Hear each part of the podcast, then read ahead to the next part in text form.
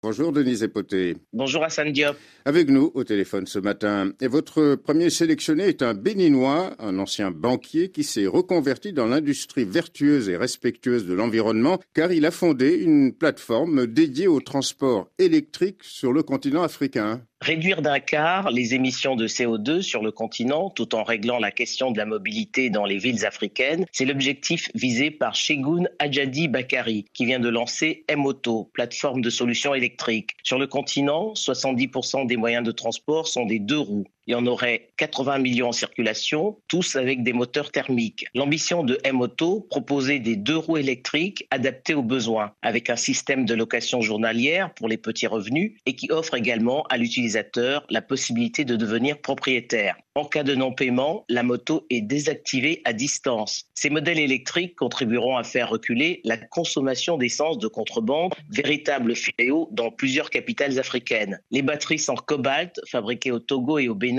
dans des usines alimentées à l'énergie solaire sont également rechargeables localement. Amovibles, ces batteries permettront à terme de fournir de l'électricité aux foyers non raccordés. Quatre mois après le lancement de M-Auto, 2000 motos sont en circulation au Togo et au Bénin. Fin 2022, Shegun Adjadi Bakari espère développer sa start-up en Côte d'Ivoire, au Rwanda et en RDC pour atteindre en 2023 le cap des 100 000 utilisateurs. On en vient, Denise Epoté, à votre seconde tête d'affiche. Elle est gabonaise hein, et cette diplômée en intelligence économique a lancé une application numérique pour venir en aide aux agricultrices de son pays, donc le Gabon. C'est en aidant sa grand-mère, agricultrice, à écouler sa production de tubercules que Tamara Mutotekema Boussamba a eu l'idée de racheter à d'autres agricultrices leur production pour participer à la structuration de la filière agricole au Gabon. Une révolution verte pour ce pays qui a longtemps été tributaire des exportations en provenance des pays voisins. Après avoir travaillé comme experte au ministère de l'Agriculture,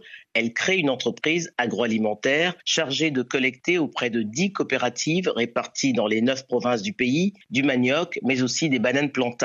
Elle leur achète également leur production de légumes, feuilles de manioc, de taro, d'aubergines et d'oseille, qui sont reconditionnées pour être vendues dans les supermarchés. En 2018, elle cofonde Wagi, l'application qui rend vos sols fertiles, comme l'indique la campagne marketing, mais qui surtout dispense des conseils aux agricultrices. Au Gabon, comme dans la majorité des pays africains, ce sont elles qui produisent 80% des denrées alimentaires. L'application permet également la mise en relation entre agricultrices et acheteurs. Pour son engagement à lutter contre la pauvreté en favorisant l'autonomisation des femmes, Tamara Mutotokema Boussamba a reçu de nombreux prix. L'Obama Leader Africa, l'Africa Code Hackathon décerné par le ministère égyptien de la jeunesse et le prix de la meilleure entreprise agricole décerné par la fondation Tony Eloumelou. Denise Epoté pour RFI et j'en profite pour vous au revoir.